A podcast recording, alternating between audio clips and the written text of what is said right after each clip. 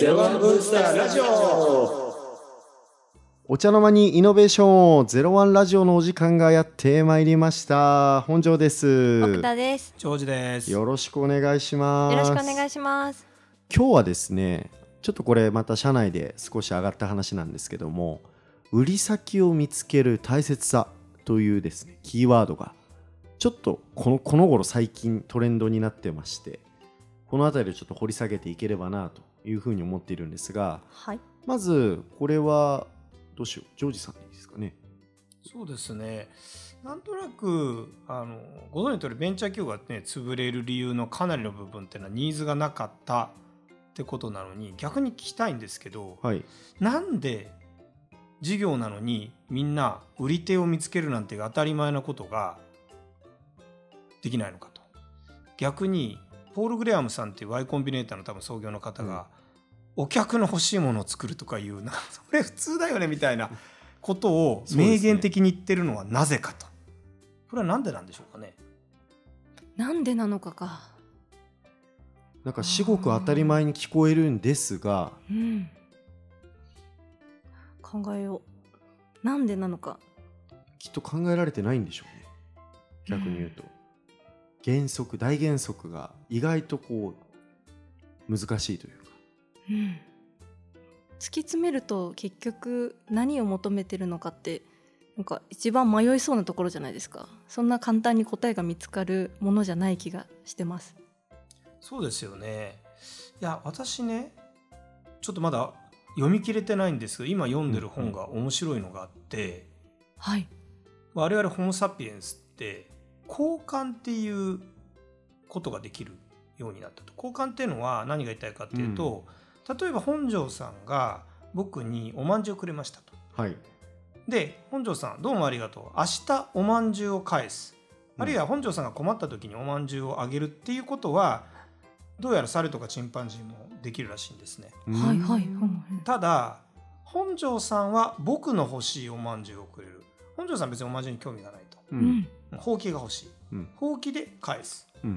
で僕はほうきを作る人本庄さんはおまんじゅうを作る人っていうことでお互いに機能文化を役割文化はい。しますね。はい。うん。そうすると僕は一生懸命ほうきを作るってことをあほうきを作るってことをするのでそれだけやっぱりなんていうのか得意になるわけですよ。うん。そうすると余裕な時間ができてっていう感じのちょっとステップ論なんですけど実はその交交換するってことは交換っていうのは要するに価値の交換ですね、うん結構ホモ・サピエンス特有らしいんですよ。他の人たちはそれがあんまりできない。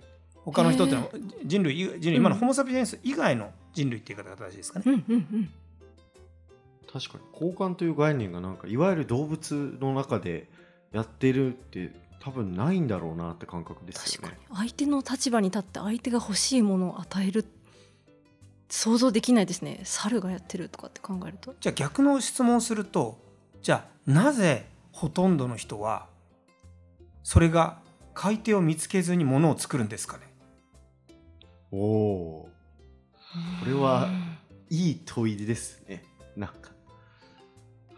交換先の相手が定まってないのにまんじゅう屋を始めるとかほうき屋を始める。そうですよね。ってことですすよね、それって多分僕はこれはここから僕の想像とか意見に過ぎないんですけどかなりの人がそれ実は苦手な行為なんじゃないかと。要するにホモ・サピエンスしかできなかった。だかううんんら生物学的には別に万丈も売れたらやっぱり万丈をどこかで返すっていう返報はするんだけど、うん。はい。交換するってことはあんまりしない。うん。相手が欲しいものを渡して自分が欲しいものを得るってことは実はあんまり決して得意なもんじゃない。うんうん生物学的にはですね。はい。ということは逆にほとんどの人は実はそれができないんじゃないかと。そもそも生物学的に？言えば。うん。その中で我々ホモ・サピエンスだけがそれができるっていう能力を全員じゃないかもしれないですねもしかしたら。ね、んだからちょっとでも考え方がスイッチが入っちゃうとすぐ自分の欲しいものを相手に渡すと。なりかねないと。うんうんうん。ってことは相当相手に興味が持って相手のなが何が欲しいかっていうことを考えた上で行動するってこと自体がそもそも結構実は生物学的に難易度が高いんじゃないか。うんや難しいですよねだってちょっとした手土産とかプレゼントとか選ぶのもすごい私悩みますもんそうですよね。本当にこれでいいのかなみたいな 本当に相手はこれが欲しいのかなでも自分は相手にこれを身につけてほしいからあげるみたいな時ありますもんねそうですよね。そうするとほとんどが自分の要求を顧客で考えるあの叶えるモデルになっちゃうとですね。うーん。別に相手はこのアクセサリーと欲しいわけじゃないと。ううん。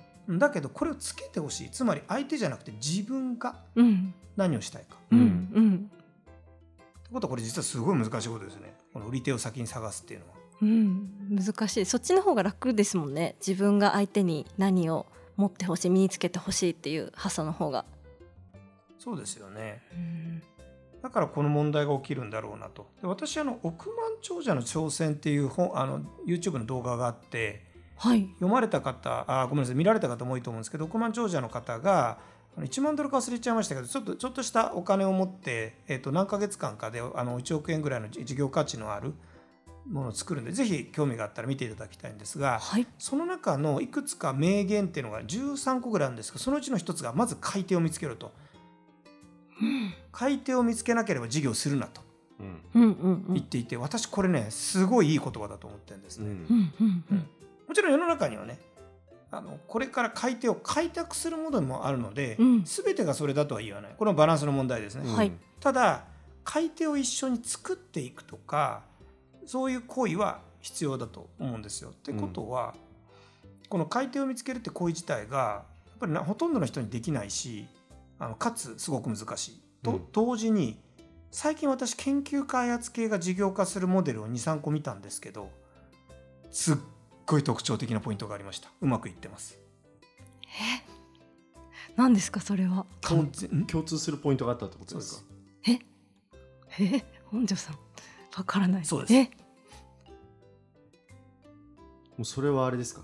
この話の流れから言うとしっかりニーズを確認しているものは成功してそうでないものは？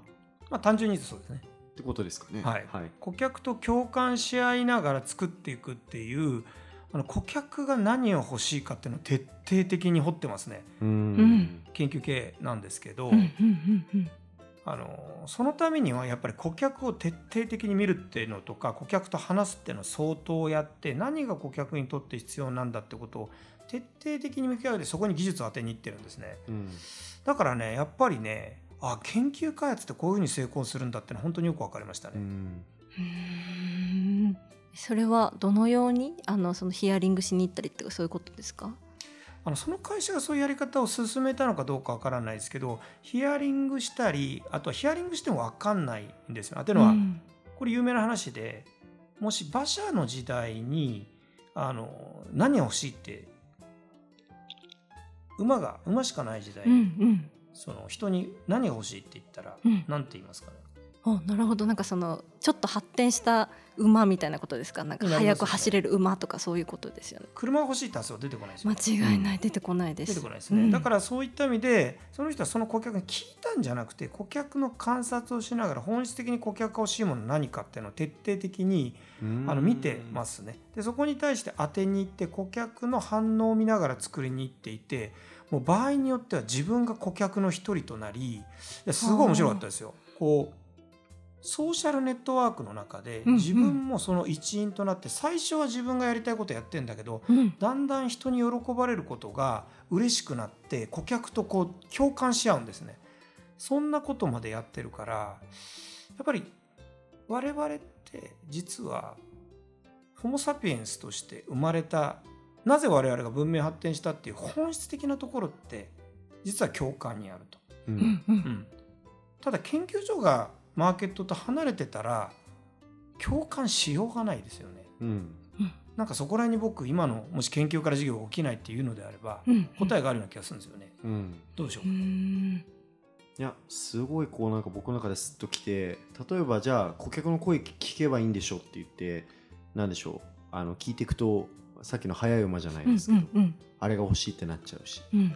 一方でこっちがこうちゃんと観察して僕らができる何と掛け合わせたらっていう風に考えていくとその一歩先とか二歩先こんなこともありますけどあったら欲しくないですか？うんっていうことをちゃんとこう提案できるっていうのはなかなかこう難しいですがそれやれると強いよねって感覚ですよねそうですねただ、はいほとんどの人はこれができないところがもしかしたら生物学的な問題なのかもしれないですね。なるお願いしますほど。はあ、勉強になります。